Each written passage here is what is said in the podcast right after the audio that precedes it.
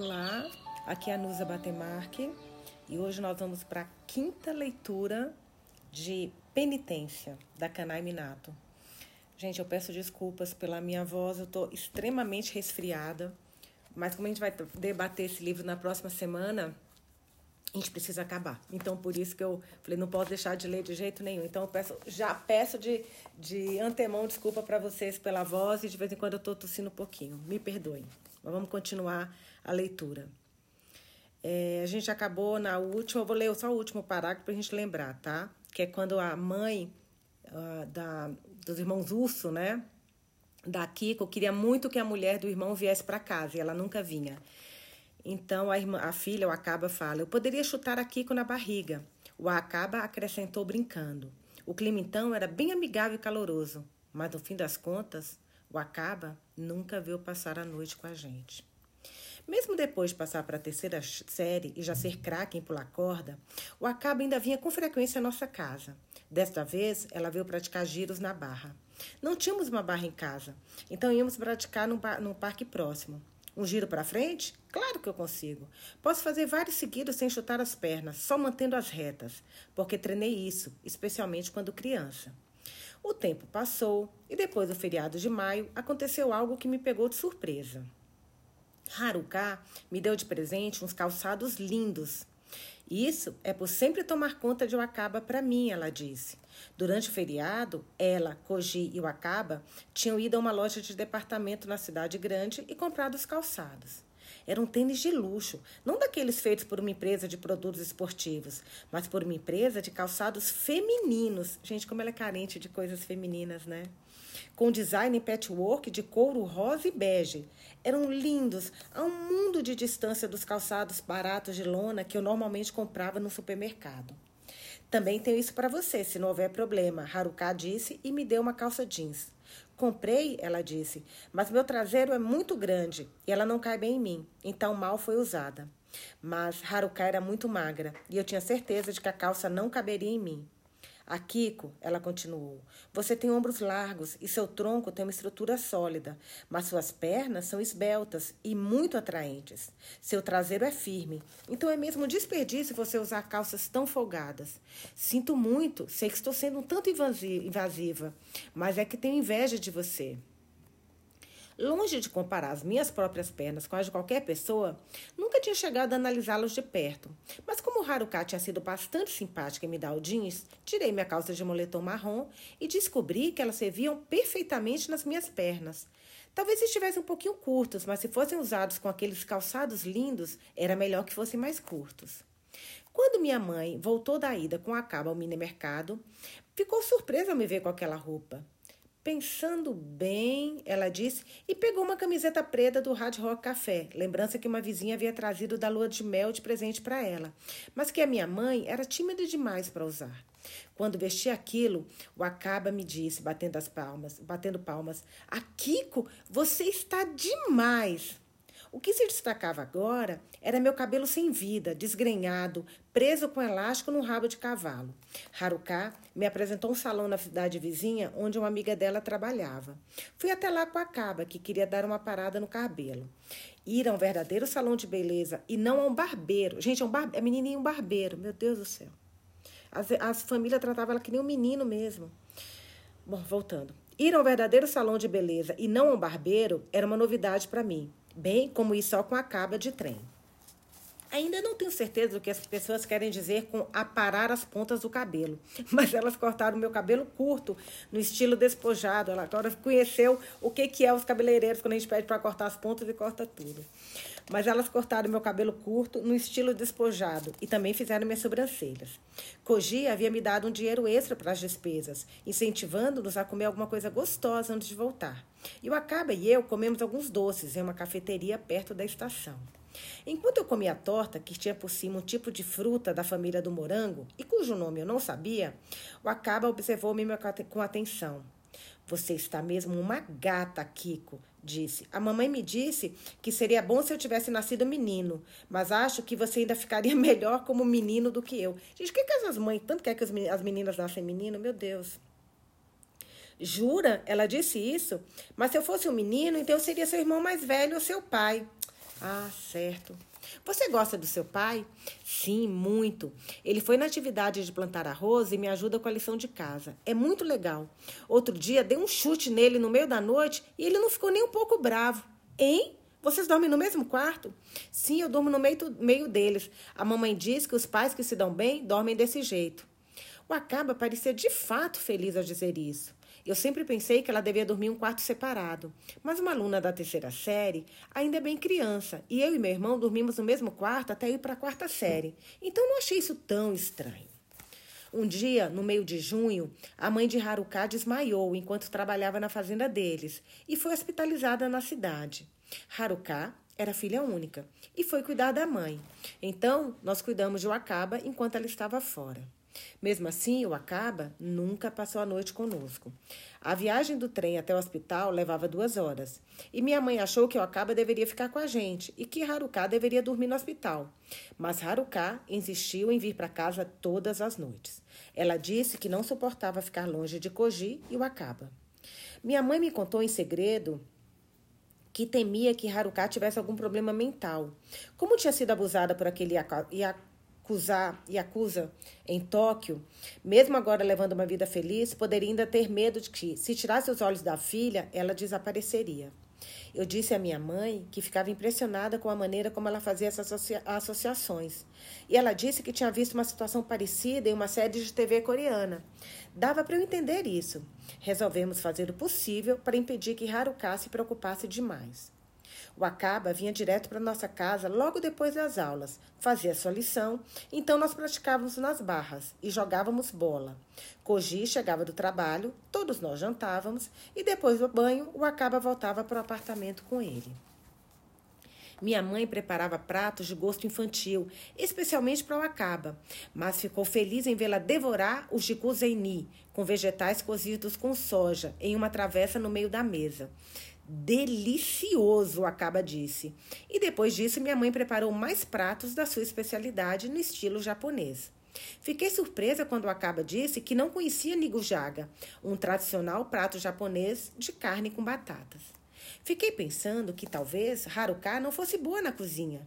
No entanto, os pratos no estilo ocidental que ela fazia quando nos convidava para jantar tinham aquele toque especial e eram muito saborosos. Então reformulei meus pensamentos e concluí que ela simplesmente preferia comida ocidental. Como um típico avô ultra indulgente, meu pai comprava diariamente toneladas de doces para o Acaba, contra o que Koji reclamava. E quando, no segundo período letivo de educação física, eles aprenderam a andar de monociclo, meu pai comprou-lhe um. Eu ajudava com a lição de casa. E embora ela se saísse bem em aritmética, era um tanto patética a maneira como nunca conseguia se lembrar dos caracteres chineses. Depois de terminarmos a lição de casa, praticávamos com seu monociclo e então tomávamos banho juntas. Eu também nunca tinha andado de monociclo. Íamos ao parque praticar, divertindo-nos até escurecer. Precisamente falando, ela era minha sobrinha de criação, não de uma relação de sangue, mas a verdade é que o Acaba era minha única amiga. E então as coisas começaram a mudar. Era começo de julho, cerca de duas semanas depois de o Acabe e eu começarmos a tomar banho juntas. Ai, ai meu Deus. Ai que merda. Quando descobri as primeiras marcas em seu corpo. Uf, sua cintura estava vermelha e inchada. E perguntei o que tinha acontecido. Ela olhou para baixo e só disse: Não sei.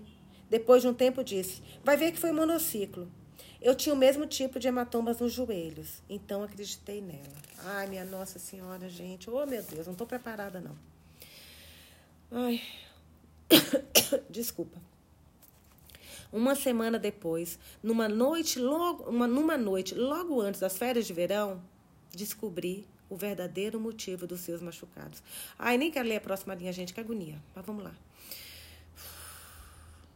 A cidade estava empolvorosa com as notícias de Sai ter matado o marido e Maki, e Maki estar envolvida naquele terrível ataque a seus alunos.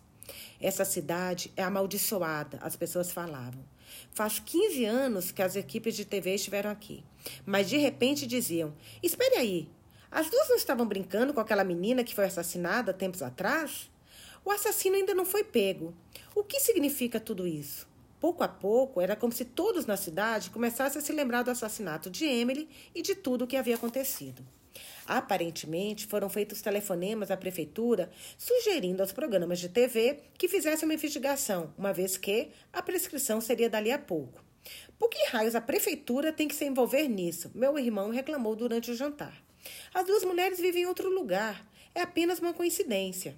A Kiko está levando uma vida normal e é irritante que as pessoas comecem todo tipo de especulação infundada. Ele se virou para o acaba a seu lado e preveniu-a com delicadeza. Se um estranho falar com você, nunca vá com ele. A mamãe e o papai precisam tomar muito cuidado, porque você é muito bonitinha, o acaba. Ele me ignorou, só estava preocupado com a caba. Não foi exatamente por isso, mas decidi não dizer nada sobre o fato de ter recebido duas cartas da mãe de Emily.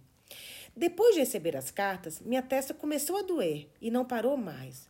O que diziam as cartas? Fiquei assustada demais para lê-las, nem mesmo as abri. Foram mandadas uma logo depois da outra, pouco antes da data da prescrição. Então tenho certeza de que a intenção era me lembrar do assassinato mais uma vez. Elas estão na gaveta da escrivaninha do meu quarto. Então, se quiser lê-las, fique à vontade. Ela está falando com a terapeuta, né? E em cima da mesma escrivaninha, depois de Acaba ter acabado sua lição, ir para casa com meu irmão, reparei que ela tinha esquecido uma apostila e a chave do seu apartamento. De manhã, o Acaba ia direto para a escola, sem parar na nossa casa. E, embora estivesse chovendo, resolvi ir até a casa deles naquela noite para devolver a apostila e a chave. Eram cerca de 10 horas. Eu sabia que Haruka chegava em casa toda noite por volta das 11. E pensei em entregá-las a Koji, depois de eu acaba ter ido dormir. Ai, meu Deus, meu coração está acelerado aqui. Ai, meu Deus do céu. Ai, meu Deus do céu. O quarto deles ficava no primeiro andar, nos fundos. Gente, eu adoro esse tipo de livro, mas eu fico tão nervosa. Meu emocional fica tão abalado. Eu amo.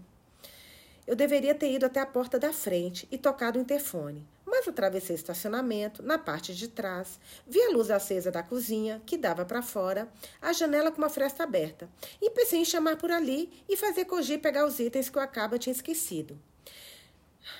Mas quando espiei pela abertura, não vi ninguém na cozinha. Ai, meu Deus do céu. Estava prestes a dar a volta até a porta da frente, quando ouvi uma voz, ouvi uma voz fraquinha vindo do quarto dos fundos. Socorro! O que está acontecendo? Perguntei-me. Juro, dá vontade até parar de ler, tão nervosa que eu fico. Será que. É porque eu tô lendo para vocês. Senão, juro por Deus que eu parava agora e ia respirar um pouquinho. Mas vamos lá. Perguntei-me: será que o Acabe estava se sentindo mal? Você está bem? Quase chamei-a pela janela aberta quando escutei uma voz diferente. Não tenha medo. Está melhor agora, não está? Esse é um tipo de cerimônia. Assim nós podemos realmente virar pai e filha. Ai, ai. Os pais e filhos que se dão bem sempre fazem isso juntos. Ai, ai. Meu Deus do céu. A dor na minha testa rapidamente espalhou-se para toda a cabeça. A sensação é de que ela ia explodir. Não entendi o que estava acontecendo, mas uma sensação de repugnância subiu dentro de mim. A mesma sensação que tive quando encontramos o cadáver de Emily. Eu nunca deveria ter aberto aquela porta. Lembro-me de quanto lamentei ter feito isso anos atrás. Dei as costas para a janela, decidida a ir embora, antes que a minha cabeça doesse ainda mais. Mas aí, justamente aí, escutei aquela voz novamente pedindo socorro. E a outra voz: Por que você, você sempre se comporta? Por que não hoje? Para quem você está pedindo socorro? Não fui eu quem te ajudou? Ela estava pedindo socorro para mim. O que eu deveria fazer? Amedrontada, fechei os olhos com força. E ao fazer isso, uma voz evocou na minha, ecoou na minha cabeça. Aguente aí, só um pouco mais. Sei que você consegue, Akiko. Tenho que fazer isso. Foi para isso que treinei diariamente, para este momento. Abri os olhos, respirei fundo e, usando a chave esquecida, ai meu Deus, abri a porta da frente e rapidamente me esqueirei para dentro. Andei, sem fazer barulho, em direção ao quarto de onde vinham as vozes. Escancarei a porta. Lá encontrei um urso. Ai. No quarto escuro, iluminado pela luz que se infiltrava da cozinha, um urso estava deitado pesadamente sobre uma garotinha nua. Enquanto fiquei ali parada em silêncio, o urso levantou a cabeça. Eu tinha imaginado um, ro um rosto terrível, assustador. Mas o que vi em vez disso foi um rosto relaxado, de aspecto cordial. Dentro das sombras do urso, tive um vislumbre do rosto da menina. Era Emily. Chorando, ela olhou para mim. Emily estava sendo atacada, mas não estava morta. Graças a Deus cheguei a tempo. O criminoso era um urso. Tenho que ajudar Emily, ajudá-la nesse exato momento. Caso contrário, ela será estrangulada e morto, morta no quarto do no canto do quarto ao lado. Gente, que nervoso. De uma pequena de uma pequena mochila estava a corda de pular. Agarrei-a, desenrolei-a, passei ao redor do pescoço do urso, ainda pressionado contra Emily. Pareceu que ele ia começar a chorar e puxei o mais apertado que pude. Os olhos atônitos do urso ficaram enormes e ele lutou, mas apertei a corda com toda a minha força e com baque ele tombou por cima do urso da Emily e ficou ali imóvel. No mesmo instante, os gritos de Emily soaram pelo quarto. Graças a Deus eu a salvei. Vou buscar a mãe de Emily para vir levá-la para casa. Virei-me e ali, parada bem na minha frente, estava a mãe de Emily. Ah, entendo. Ela ficou preocupada e veio buscar Emily. A mãe de, a mãe de Emily estava ali parada, em silêncio e atordoada, olhando fixo para o urso desabado. Foi arriscado, disse a ela ansiosa, mas a salvei porque sou forte. Eu tinha certeza que a mãe de Emily me agradeceria e afagaria meu cabelo. Então eu estaria livre dessa dor horrorosa, minha cabeça arrebentando, como se meu cérebro fosse virar pó e explodir. Esperei, ansiosa. Mas escutei, o que escutei foram palavras totalmente diferentes. Por que você não cuidou da sua própria vida? Naquele instante, escutei o som de algo desmoronando. Era o Acaba quem tinha sido atacada o acaba que o urso estava agredindo. Eu tinha matado o urso. Isto era um crime? Talvez fosse. Quando você disse que queria escutar sobre assassinato, estava se referindo a este? Então deveria ter me dito antes. Soube que o Acaba foi colocado em um orfanato. A gente, desculpa, de vez em quando eu preciso respirar, é muito pesado. Soube que o Acaba foi colocado em um orfanato. Mais uma vez, parecendo imitar uma história da TV coreana, minha mãe disse que a culpa toda era de Haruka, porque ela nunca tinha amado meu irmão. Não é possível que essa mulher está protegendo o filho, não é possível. Meu filho estuprou a filha, a neta. Mesmo assim, tinha aceitado seu pedido de casamento, porque se casar com ele parecia a maneira mais fácil de dar uma reviravolta em sua vida bagunçada. Gente, o próximo livro vai ser muito leve, muito fofo, muito, muito algodão doce. Mesmo que não amasse depois de casados, ela deveria ter cumprido seu dever de esposa, mas nunca permitiu que Koji tocasse. Não devia querer outro filho. Deve ter sido as sequelas da, sequelas da violência sofrida com aquele Azucar. Não conseguia ficar com nenhum lugar, em nenhum lugar para passar a noite. E só ser capaz de preparar os pratos do que o homem gostava era resultado do trauma daquele tempo passado. Ela devia ter ficado muito traumatizada. Mesmo assim, se ao menos tivesse conversado com a gente sobre isso, em vez disso, escolheu o método mais cruel de todos. Queria uma vida tranquila, mas não queria que um homem, meu irmão, jamais tocasse nela. Então, ofereceu o acaba. Nossa. Koji não podia esperar por isso. Se ela tivesse sido sincera com ele, sei que ele entenderia. Mas passo a passo, Haruka o levou a isso, ignorando completamente o que causaria em sua própria filha, carne da sua carne, sangue do seu sangue. Sabe-se lá, talvez, Haruka nem tivesse consciência de estar sofrendo as sequelas de um trauma. Meu Deus. O Acabe era uma graça, tinha pele clara, feições bem definidas, pernas e braços finos e longos. Ao que pare... Por isso que também a mãe, gente, falou que ela deveria ter nascido homem. Ao que parece, a própria imagem do pai Yakuza. acusa. Mas para Haruka, o Acaba não passava de uma ferramenta a ser usada em busca da sua própria felicidade. Sempre que o acaba, o acaba surgia na conversa, minha mãe chorava. Pode ser que nunca mais a vejamos, mas ela está viva. Soube que o orfanato fica em nossa região. Então, quem sabe algum dia, em algum lugar, eu não dei de cara com ela. E isso bastaria. Bastaria para uma família urso. Aquele incidente não foi culpa de Haruka. Esquecemos o que nosso avô nos ensinou, tentamos buscar algo acima da nossa posição na vida e fomos punidos por isso.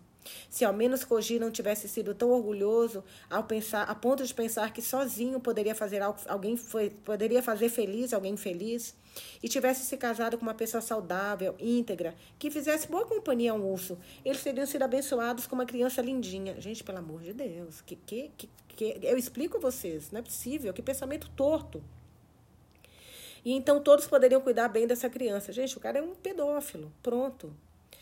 Porque ninguém via problema em ter uma menininha bonita indo à casa de um urso. Na verdade, ficavam eufóricos. Foi por isso que ninguém notou o que realmente estava acontecendo. Não. Seixi sabia. Ele tinha nos dito que era melhor Koji não se casar com ela. Se ao menos ele tivesse exposto seu ponto de vista com mais ênfase. Mas a verdadeira culpada sou eu. Há muito tempo eu deveria saber que algo estava errado. Passei os últimos 15 anos sem pensar em outra coisa. Em vez disso, usei aqueles calçados lindos, fui ao salão de beleza, comi uma torta e fiquei amiga dessa garotinha. Se a mãe de Emily soubesse de tudo, com certeza se vingaria. Provavelmente atiraria no urso. Ela é rica, então aposto que ela tem uma arma.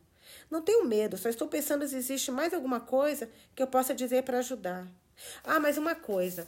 Este foi o último ano que Seixi ficou na nossa casa. No meio da noite, quando eu estava passando pelo quarto de hóspedes, a caminho do banheiro, ouvi-o dizendo a Misato. Você se lembra, Misato? 14 anos atrás, quando chegamos à estação, você se virou para olhar um homem porque tinha acabado de passar. E eu fiquei com um pouco de ciúmes e disse: Hum, então você gosta desse tipo, hein? E você disse: Ele se parece com o professor que eu tive na escola fundamental. O sujeito não é este? Ouviu o som das páginas em uma revista sendo folheada. E então Misato disse: É ele, agora me lembro. Ai, olha isso, gente, os pontos se ligando. Porque a, a professora, lembra que o professor saiu em todas as, as os jornais? Aquele professor que ficou com medo do ataque.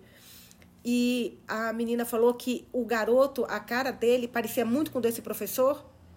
Nossa, não sei se vocês estão entendendo o que eu estou falando ou se vocês estão me acompanhando, mas vamos lá.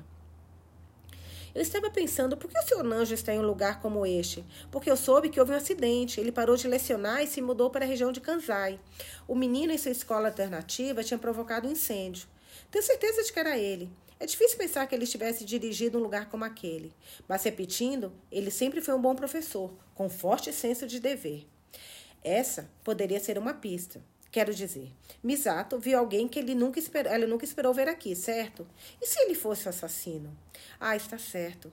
Me esqueci do caso das bonecas francesas. O pervertido que roubou as bonecas francesas foi quem assassinou Emily. Foi por isso que Seiji me perguntou a respeito no caminho de volta do mini mercado. Alguém que vive em Kansai, até mais, Kansai, até mais longe de Tóquio, não vai vir até essa cidade para roubar as bonecas francesas. Será? Desculpe. Então, é tarde demais e só restam mais cinco dias até a prescrição.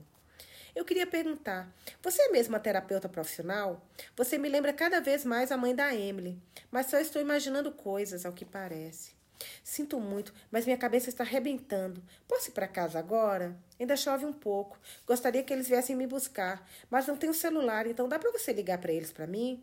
Não tenho o número do celular comigo, está em casa. Chame o departamento de bem-estar social na prefeitura, por favor. Acabou o capítulo. Desse jeito. Ela pedindo para a psicóloga ligar para o departamento de bem-estar social da prefeitura. Nossa, que final estranho. Outro capítulo. Dez meses e dez dias. Minhas contrações ainda estão, ainda estão com 20 minutos de intervalo. Parece que eles não vão me deixar ficar na sala de espera ainda. Podemos falar aqui, se não se importa? Eu sei, uma sala de espera no hospital grande, no meio da noite, é algo sombrio e meio sinistro. Mas ninguém vai nos incomodar. Então é possível que seja realmente um bom lugar para conversar sobre aquele incidente.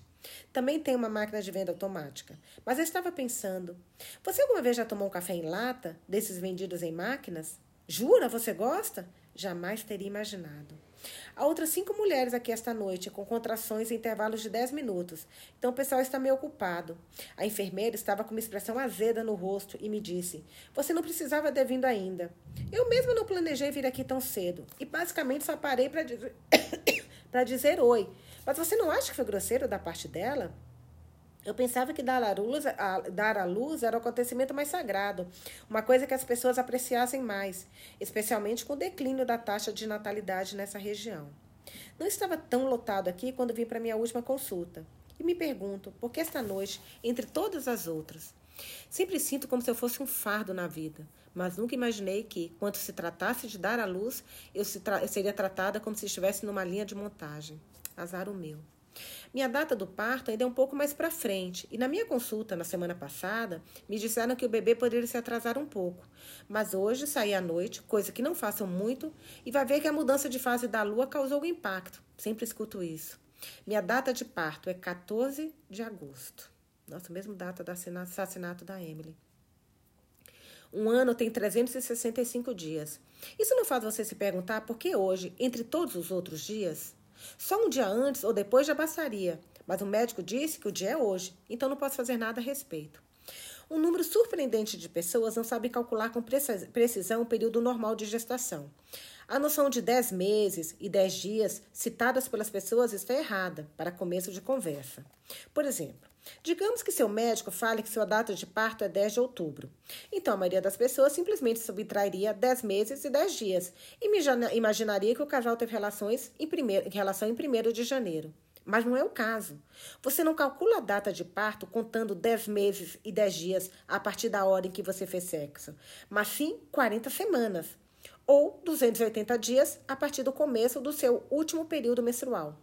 É um pouco complicado, mas o que se faz é subtrair três do mês em que seu último período começou, é, subtrair três do mês em que seu último período começou.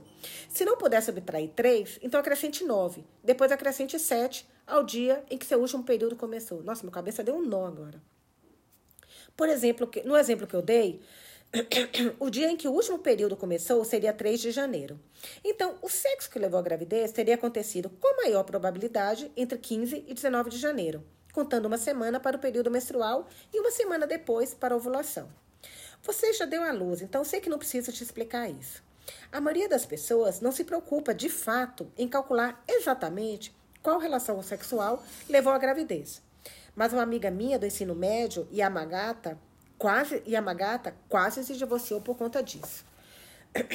Yamagata casou-se com um homem que é um tipo sério e meticuloso. E quando ela apresentou sinais de gravidez, foi ao hospital e soube que estava grávida de três meses. Feliz, contou ao marido. Ele também ficou super feliz e circulou a data de parto no calendário. Mas quando voltou os 10 meses e 10 dias no calendário para calcular quando a criança foi concebido, concebida, viu que tinha sido quando estava em uma viagem de negócios. Nossa Senhora. Então foi, foi então que começou a ter dúvidas. Tem certeza de que o filho é meu? perguntou. Você teve um caso quando estava fora da cidade? Ele começou a pressionar Yamagata, insistindo para que ela lhe mostrasse seu celular e as coisas rapidamente se agravaram. Ela, por sua vez, simplesmente ouvir a data do parto e, sem saber a maneira exata de calcular a concepção, não podia explicar aquilo com facilidade. Eu nunca, jamais tive um caso, rebateu.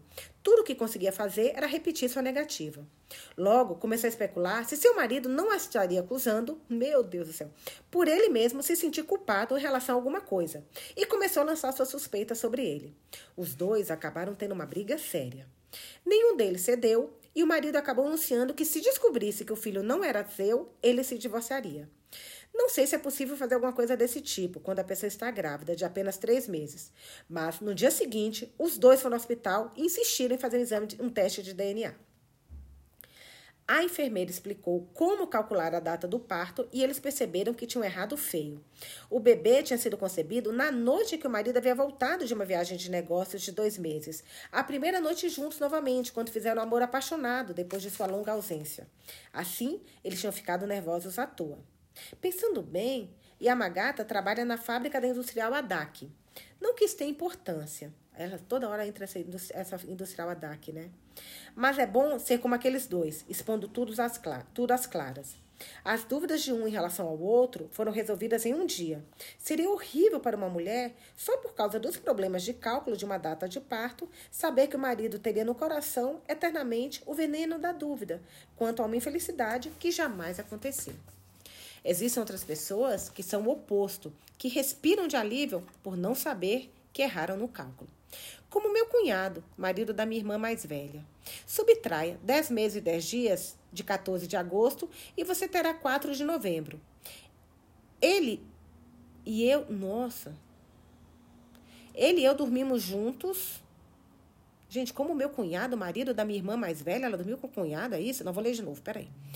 Como meu cunhado, marido da minha irmã mais velha. Subtraia 10 meses e 10 dias de 14 de agosto e você terá 4 de novembro. Ele, o cunhado, e eu, nossa, dormimos juntos em 21 de novembro. Então ele imaginou que não fosse seu filho. Foi isso que ele pensou, ou melhor, do que ele se convenceu. E eu nunca lhe contei que o bebê é dele. Falei a meus pais e minha irmã que não podia revelar que era o homem, que tinha tido um caso com um dos meus chefes de trabalho. E eles acreditaram. Meu cunhado me disse: A criança na minha barriga é 100% do meu cunhado, mas não posso culpá-lo já que fui eu quem o seduziu. Ai, Jesus, só piora as coisas. A primeira vez que minha irmã o trouxe à nossa casa foi há quatro anos e me apaixonei por ele desde então. O que eu amo nele? mais do que a aparência ou a personalidade, amo seu local de trabalho, ou melhor, sua profissão. Jesus. Acabei me apaixonando por ele ser policial. Sempre gostei de histórias de detetive na TV, mas meus sentimentos especiais pela polícia começaram no dia do assassinato de Emily. Você deve ter ouvido isso das outras três meninas, mas logo depois do assassinato. Maqui me pediu que fosse até a delegacia local. Ficava no caminho da escola e eu passava por lá todos os dias, mas aquela era a primeira vez que entrava. Nunca perdi nada nem fiz algo especialmente errado, então não havia motivos para isso. Mesmo que Emily me tratasse mesmo como uma ladra, você não sabia? Me desculpe, posso poder fazer uns cinco minutos de intervalo? Meu estômago está me matando. Acho que Maqui contou sobre o modo como brincávamos de exploradoras. Mas não é incrível que tudo que ela disse na reunião de pais e mestres tenha sido, saído na internet? Pelo jeito, um pai estava gravando tudo. O que me levou a pensar: você está gravando isso agora? Não que realmente importe.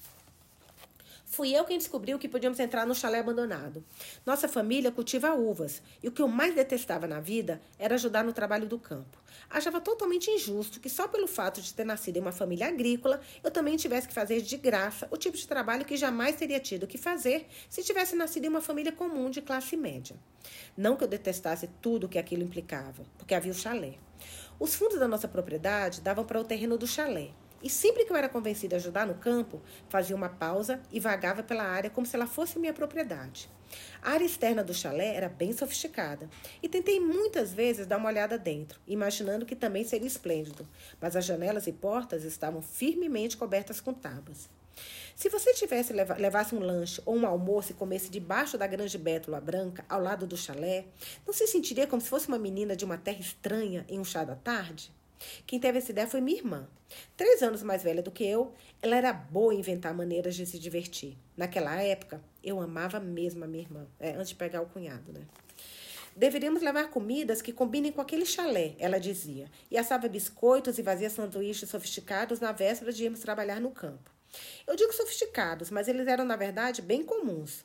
Os supermercados caipiras não vendem nenhum tipo diferente de presunto ou queijo, então os sanduíches só tinham ovos cozidos, presunto assado, pepinos, coisas assim. Mas ela os embrulhava como doces em lindos papéis de embrulho e os fazia em formato de coração. Depois os colocava em um cesto forrado com um lenço estampado com morangos. Por sofrer muito de asma, minha irmã raramente era chamada para ajudar nas plantações. Então fazia tudo isso só para mim. É, isso aí, asma. E pessoas que têm asma sofrem mesmo morando na cidade com o ar mais limpo do Japão. Um dia, no começo de junho, durante uma pausa nos trabalhos da fazenda, fui até o chalé com alguns biscoitos que ela tinha assado. Nossa propriedade dá para o fundo do chalé. Mas nesse dia notei que algo estava um pouco diferente. A porta de trás, geralmente coberta com uma tábua larga, pregada em cima dela, agora estava exposta. Era marrom escuro, com uma maçaneta dourada. Vai ver que está aberta, pensei entusiasmada. E virei a maçaneta, mas estava trancada. Decepcionada, olhei pelo buraco da fechadura. E me lembrei de um filme da TV em que alguém usava um grampo para destrancar uma porta. Gente, eu já fiz isso, juro que funciona. Impressionante, funciona mesmo. Também vi na TV e uma vez fiquei trancada e fiz, funcionou. Só um, um, um, um aditamento aqui rapidinho. Peguei o grampo, isso que eu falei, né? Peguei o grampo que usava para prender minha franja e enfiei na frejadura. Não esperava que funcionasse, mas gostei de como aquilo me deixava empolgada. Girei o grampo dentro da fechadura, senti que ele enroscava alguma coisa, depois eu girei devagar. Ouvi um clique e a porta se abriu. Não levou nem um minuto. Empurrei devagar a porta pesada que dava para a cozinha.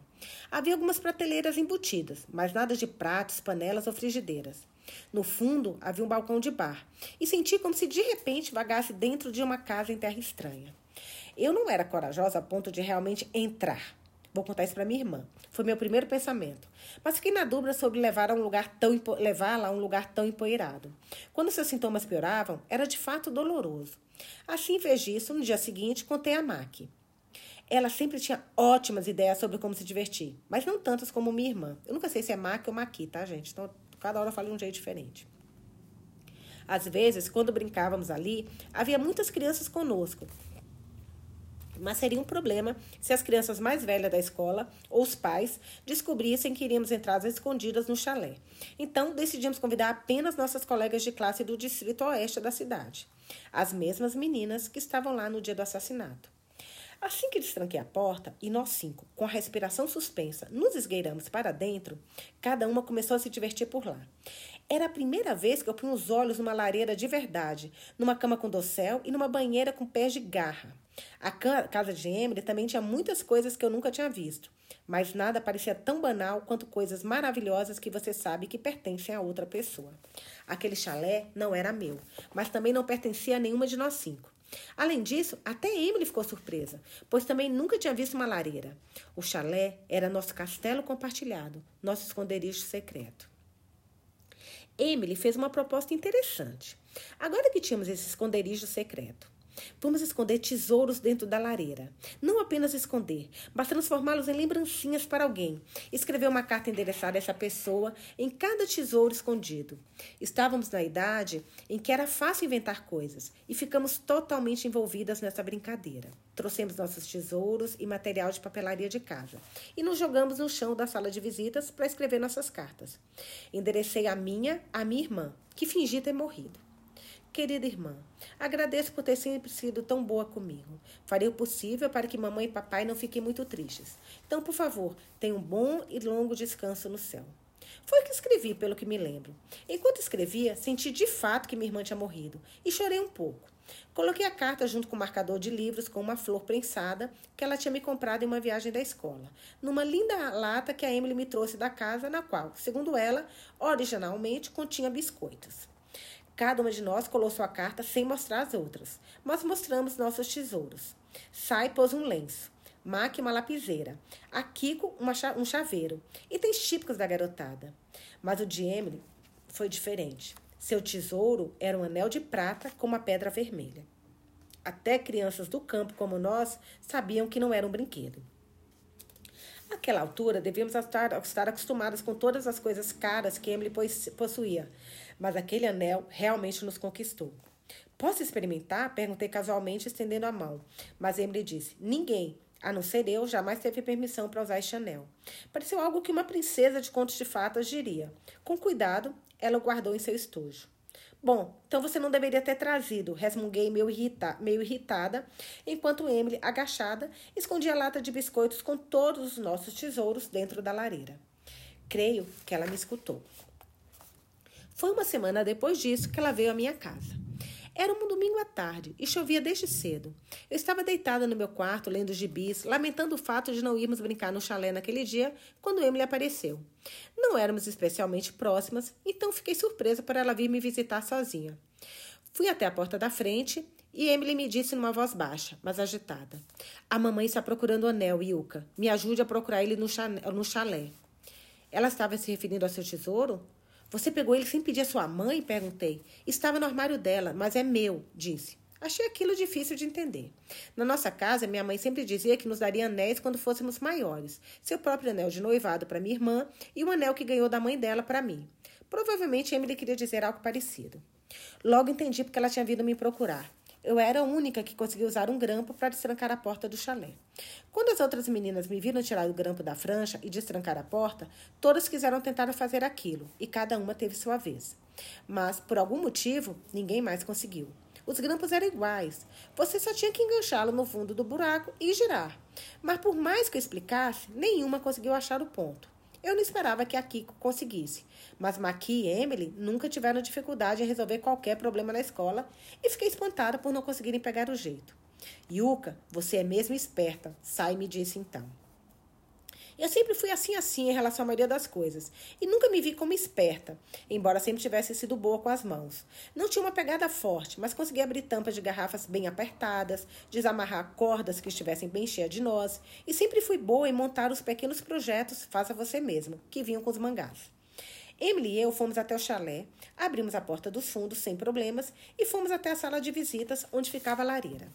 Obrigada, Yuka. Espere só um segundo, Emily disse e enfiou a cabeça na lareira. Depois de um instante, ela se virou. Sumiu. Tínhamos colocado a lata de biscoitos no canto direito da frente, mas quando olhei não consegui achar. Tem razão, sumiu, eu disse. Olhei da lareira e vi Emily olhando fixo para mim. Foi você, Yuka, não foi? De início, não consegui entender o que ela estava querendo dizer, mas vendo seu olhar gélido, entendi que me acusava. Não compreendi o motivo, então enfatizei em voz alta: Não fui eu. Mas Emily gritou de volta. Tem que ser você, Yuka. Só você sabe destrancar a porta. Você ficou brava porque eu não te deixei usar o anel. Foi isso que por isso que você pegou ele. Isso é roubo. E eu sei que você roubou outras coisas. Você roubou a borracha da Sai. Eu te vi usando escondida a borracha que ela achou que tivesse perdido. Se você não me devolver o anel, eu vou contar para o papai. Emily começou a chorar alto. Devolva o anel, sua ladra, sua ladra. Quis dizer um bocado de coisas para ela, mas percebi que nenhuma teria qualquer serventia. Que tipo de coisas? A borracha que Sai tinha perdido era do mesmo tipo que todas as meninas do Distrito Oeste tinham. Numa festa de Natal para crianças, no ano anterior, todas nós ganhamos uma de presente. Depois que Emily soube que Sai tinha perdido sua borracha, simplesmente aconteceu dela me ver usando uma idêntica. Só isso. E eu não estava nem usando escondido, nada disso. Agora, eu me pergunto se Emily pensaria a mesma coisa da Maqui ou de Akiko se uma delas estivesse usando a borracha. Que tipo de óleos você acha que são óleos cobiçosos? Ah, minha filha, é o tipo de óleo que olha para o marido da irmã, por exemplo, né? Respondendo a ela, mas continuando a leitura. Minha mãe me disse muitas vezes desde, vezes, desde que eu era criança, que tem esse tipo de óleos. Minha irmã e eu temos o mesmo tipo de olhos caídos, mas ela disse isso só para mim. Mamãe sempre reconhece, né? Certa vez estávamos andando por uma rua, minha mãe e eu e passamos por uma colega de classe com uma casquinha de sorvete. Eu só assinei para ela, do jeito que era de se esperar, mas minha mãe ralhou comigo. Pare de encarar o que as outras pessoas têm, ela disse. Essa é uma atitude muito gananciosa. Ela pareceu aborrecida. Quer dizer, era um dia quente. Eu pensei mesmo que seria bom tomar um sorvete, mas não era como se eu estivesse morrendo de vontade. Se você sente isso, pensei, deveria ter me dado uma visão melhor. Quando estava na terceira e na quarta série, minha, minha visão piorou muito e os óculos que eu usava não a corrigiam bem. Então eu olhava para as coisas apertando os olhos. Deve ter sido por esse motivo que ela teve essa impressão. Me desculpe, desviei do assunto. Estava falando sobre a acusação de Emily. Ela não parava de chorar, isso me deixou nervosa. Então eu disse: Para mim, chega. Deixei o chalé e fui para casa. Foi na mesma noite, foi na noite do mesmo dia que Emily veio até nossa casa junto com o pai. Minha mãe os convidou para entrar. Fiquei tão preocupada que eles fossem me acusar de roubo que me escondi no banheiro, mas minha mãe me chamou de uma maneira muito delicada para me convencer a sair. Fui até a sala de visitas e meus olhos encontraram aquele alienígena de olhos esbugalhados. Seu marido. Era assim que a mulher molecada da cidade costumava chamá-lo em segredo. Você está rindo? Mas eles costumavam chamar você também. Me desculpe. Deixe-me continuar. Ai, gente, ela está falando com a mãe da Emily? Olha, foi até a sala de visitas e meus olhos encontraram aquele alienígena de olhos esbugalhados, o seu marido. Nossa. E a mulher riu. Que louco. A mãe da Emily. Bom, a gente vai lendo e vai descobrindo as coisas, né? Me desculpe, deixe-me continuar. Os dois estavam lá para me devolver meu tesouro, disseram. Quando Emily foi deixada sozinha no chalé, não soube o que fazer, porque não conseguia trancá-la sozinha. Não podia contar à mãe sobre ele, porque ela saberia que Emily tinha pegado o anel e ficaria brava com ela. Então usou um telefone público perto do chalé para ligar para industrial Adak e pedir ajuda ao pai. Ele estava trabalhando, mesmo sendo seu dia de folga. O pai foi às pressas, direto do trabalho. Eles estavam parados em frente ao chalé. Emily contando toda a história quando chegou um corretor de imóveis da cidade vizinha. Pela manhã, ele tinha levado um cliente de Tóquio que queria começar uma escola alternativa ali, para ver o chalé. Olha, olha, tá vendo? Após a visitação, como o homem tinha outro compromisso em algum lugar tarde, o corretor levou até a estação. Então estava ali mais uma vez. Ia colocar uma fechadura mais segura na porta dos fundos para impedir invasores. Aparentemente, o cliente tinha encontrado a lata com nossos tesouros. Vocês não deveriam continuar entrando aqui desse jeito, o corretor disse, e devolveu-lhe a lata. Emily me entregou o marcador de livro que estava na lata, bem como uma grande caixa de balas de uma conhecida loja de Tóquio e disse: Elas são mesmo gostosas. Espero que goste. Sorria para mim, mas não me pediu desculpas por me tratar como uma ladra. Achava que quem mais tinha sofrido era ela, e que as pessoas perdoariam o que quer que tivesse dito, que com o tempo esqueceriam aquilo completamente. Ela era exatamente como você. Nunca contei isso a ninguém, porque imaginei que as balas eram um suborno para manter minha boca fechada sobre o fato de ter sido tratada como ladra. De início, recusei-me a aceitá-las. Não, obrigada. Não preciso delas, eu disse. As balas estavam embrulhadas lindamente e eu queria muito prová-las, prová-las, mas planejei recusar até Emily pedir desculpas. No entanto, minha mãe se intrometeu e aceitou. Emily e o pai se desviaram do seu caminho para vir até aqui, então você não deveria se comportar assim. Minha mãe me repreendeu. Me desculpem, ela é muito arredia. Ela disse curvando a cabeça. Espero que vocês continuem amigas. Emily e o pai foram para casa satisfeitas, mas fiquei com a sensação de ter sido tudo muito injusto. E minha mãe ralhou comigo ainda mais depois que eles se foram. Não pelo fato de, por culpa da Emily ter vir à tona, que entramos às escondidas no chalé, mas porque minha irmã disse: Eu também queria entrar naquele chalé, porque você não me contou. E eu respondi: Achei que fosse muito empoeirado. Bom, me desculpe por ter asma, ela disse sarcasticamente e caiu no choro. Jesus, que confusão. Por que você tem que se portar com tanta arrogância na frente da sua irmã? Minha irmã, nossa, por que você tem que se portar com tanta arrogância? Minha menina está preocupada com a irmã. Na frente da sua irmã, minha, irmã, minha mãe disse nervosa comigo. Mas eu não estava sendo arrogante, de jeito nenhum. Depois que Emily e o pai foram embora, minha irmã tinha descido a escada querendo saber o que estava acontecendo e minha, minha mãe contou a ela. Yuka e aquelas meninas entraram escondidas em uma casa abandonada, atrás da nossa plantação. Eu estava prestes a me defender, mas minha irmã falou antes. Não é culpa da Yuka, ela disse. Eu deveria ter mais paciência. Ouvindo isso, minha mãe disse: Não é sua culpa, Mayu. E ela deixou minha irmã escolher primeiro entre as balas trazidas por Emily. Minha mãe sempre se sentiu muito mal por Mayu ter nascido tão doente. E aparentemente também se sentia mal por nunca ter dado um filho a meu pai. Mas uma filha míope como eu? Ah, isso nunca pareceu afetá-la. A miopia vem do lado da família do meu pai, mas nem a condição da minha irmã, nem a do meu pai eram culpa da minha mãe. Nunca vi nenhum dos dois culpando-a. Acho que ela simplesmente gostava de se culpar. Masoquismo, talvez? Alguma coisa do tipo. Mesmo assim, você não acha terrível que quando a filha dela esteve envolvida em um assassinato, ela não tenha corrido na mesma hora até ela para ficar ao seu lado?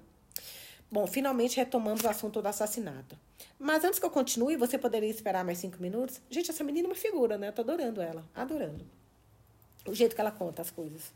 No início eu tava meio confusa desse capítulo, mas tô amando. É, depois que a Kiko e eu nos separamos naquele dia, na entrada dos fundos da escola, corri direto para a delegacia. O policial encarregado da pequena unidade mudava a cada dois ou três anos, mas naquela época era um rapaz chamado Senhor Ando, um baita homem que ficaria muito bem em um judogi.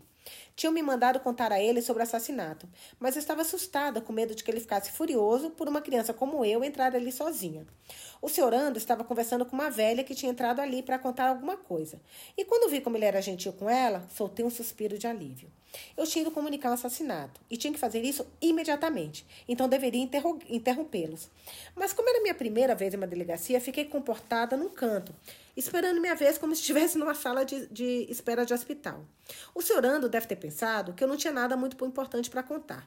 Com uma voz gentil, que não combinava nem um pouco com sua aparência, ele disse: Por favor, sente ali, ali, gesticulando para que eu me sentasse em uma cadeira dobrável, ao lado da senhora. A velha estava contando sobre o roubo das bonecas francesas. A pessoa que as tinha roubado devia ser de Tóquio, ela dizia, em um dialeto mais antigo, usado apenas por idosos, e tive esperança de que terminasse logo.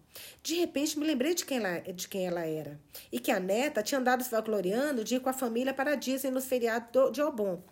A velha deve se sentir solidária, solitária com todos fora, pensei, e tive um pouco de pena dela. Isso foi logo depois da Emily ter sido morta, é claro. Você está decepcionada por eu não ter me assustado com o assassinato como as outras crianças?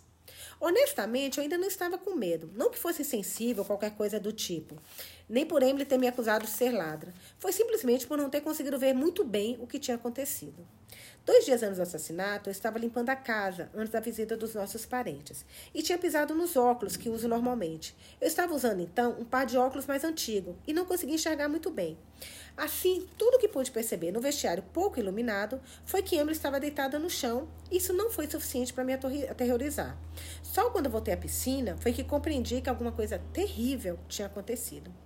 A velha saiu o policial voltou-se para mim. Sinto muito por te deixar esperando, ele disse amável. Então, qual é o problema? Minha amiga desmaiou na piscina da escola, eu disse descrevendo o que tinha visto. Você deveria ter me contado imediatamente, o policial falou, e telefonou pedindo uma ambulância. Deve ter pensado que era um afogamento. Logo em seguida, colocou-me em seu carro patrulha e fomos para a escola.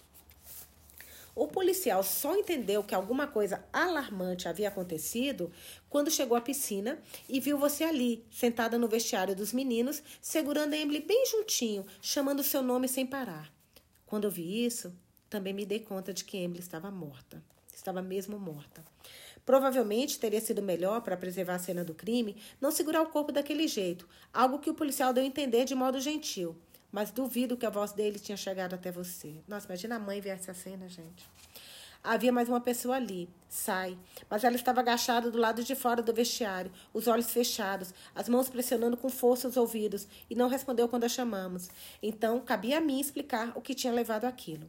Estávamos jogando vôlei na sombra ao lado do ginásio quando um homem com uniforme de trabalho chegou e perguntou se alguma de nós poderia ajudá-lo a verificar a ventilação nos vestiários da piscina. Ele levou Emily consigo. Continuamos jogando por um tempo, mas quando a música das seis horas, Greensleeves, começou a tocar e ela não tinha voltado, fomos procurá-la. Foi aí que encontramos deitada no vestiário dos meninos. O policial escutou com atenção, tomando notas em um bloco. A ambulância chegou pouco depois, então veio um carro patrulha da polícia do distrito. E as pessoas da vizinhança começaram a vir para ver o que estava acontecendo. Logo, a área em volta da piscina estava fervilhando de gente. A mãe de Sai entrou em pânico e levou-a para casa nas costas. Logo depois chegaram as mães Jaquico e Maqui. E eu me lembro da mãe de Akiko muito nervosa, dizendo: Minha filha chegou sangrando na cabeça. A mãe de Maqui chamou seu nome em voz alta, procurando por ela, mas as coisas estavam num tumulto tal que nenhuma dessas mães se sobressaía na multidão. No meio de tudo, fui deixada sozinha. Eu era uma das pessoas diretamente envolvidas no assassinato, mas ninguém prestou atenção em mim. O policial local contou ao policial do distrito que havia chegado, o que eu havia contado a ele. Talvez o assassino esteja no meio da multidão aqui, pensei, e poderia me levar embora sem que ninguém percebesse. Havia muitas pessoas perambulando por ali, mas nenhuma delas me salvaria. Seria possível existir uma coisa mais apavorante? Querendo que o policial prestasse atenção em mim, esforcei-me ao máximo para pensar se havia mais alguma coisa que eu poderia relatar. Recuperei a bola de vôlei em frente ao ginásio e o entreguei a ele, dizendo que poderia haver impressões, haver impressões digitais nela. E reconstituí no vestiário das meninas, ao lado, como Emily estava deitada no chão. Estava desesperada para ser notada. Enquanto fazia tudo isso, o policial do distrito veio até mim e fez uma porção de perguntas sobre o assassino. Fiquei animadíssima, porque finalmente alguém tinha me notado, e tentei ao máximo me lembrar, embora os detalhes, especialmente os traços faciais do homem, me escapassem por completo. Não é que eu não conseguisse me lembrar, e sim, como disse antes, por causa do meu problema de visão. Eu não tinha visto muita coisa para começo de conversa. Quando estávamos tentando conseguir 100 passadas em sequência, fui eu que errou, mandando a bola na direção estava, onde estava o homem. Se eu estivesse com meus óculos normais, teria visto melhor o rosto dele. Talvez não a ponto de ver pintinhas, cicatrizes ou coisas do tipo, mas pelo menos os contornos principais dos seus traços. Só que eu não estava. Isso me frustrou demais. Fiquei brava com a minha mãe, que sempre me dizia para subir em uma cadeira e limpar as prateleiras sujas, porque era poeira demais para minha irmã lidar. E brava porque, embora metade da cidade parecesse ter se juntado nas dependências da escola, minha mãe ainda não tinha aparecido. Nossa casa ficava no Distrito Oeste, mas bem longe da escola, e talvez ela tivesse acabado de saber sobre o terrível acontecimento. Agora ela deve chegar a qualquer minuto, pensei, esperava por ela. Ela me deixava nervosa, mas eu ainda a amava muito. A investigação continuou até tarde, mas por volta das nove da noite, o policial me levou para casa. Quando abri a porta e minha mãe viu o policial, mostrou-se envergonhada. Ah, sinto muito por ter se dado todo esse trabalho, disse. Eu estava pronta para ir buscá-la. A senhora Shinohara me telefonou para dizer que uma coisa terrível tinha acontecido na escola. Mas o fato é que minha menina mais velha não anda se sentindo bem desde cedo. É, ela sofre de uma asma terrível. Não conseguiu comer nada. Mas à noite disse que poderia tomar uma sopa de legumes e eu estava fazendo para ela. Por mais que esteja se sentindo mal, ela consegue engolir meu creme frio. E meu marido é o filho mais velho de sua família. Então, como o senhor pode ver, estamos bem ocupados com parentes por causa do Obon. Uma pessoa tinha acabado de ser assassinada, mas minha mãe conseguia sorrir e reclamar desse jeito. Comecei a chorar. Não tenho certeza se foi por me sentir miserável ou triste. Me lembrei de você, soluçando alto enquanto segurava sua filha morta.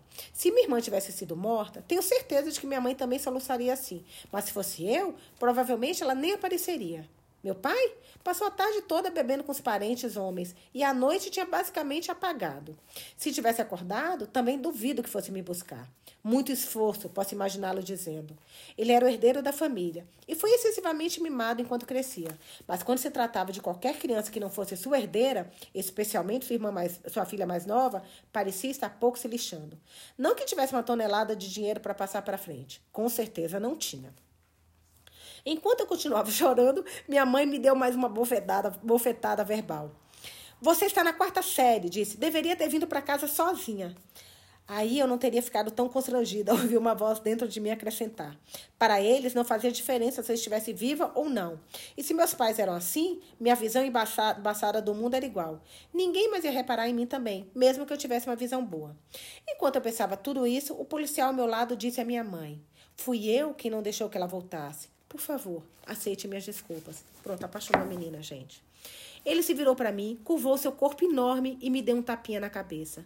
Você deve ter ficado assustada, acrescentou. Então agradeço por me contar tudo a respeito, desde que nós, policiais, cuidemos de todo o resto agora. Vá descansar. Apaixonou, gente. Sua mão grande, áspera e quente quase envolveu minha cabeça. Nunca esqueci a sensação.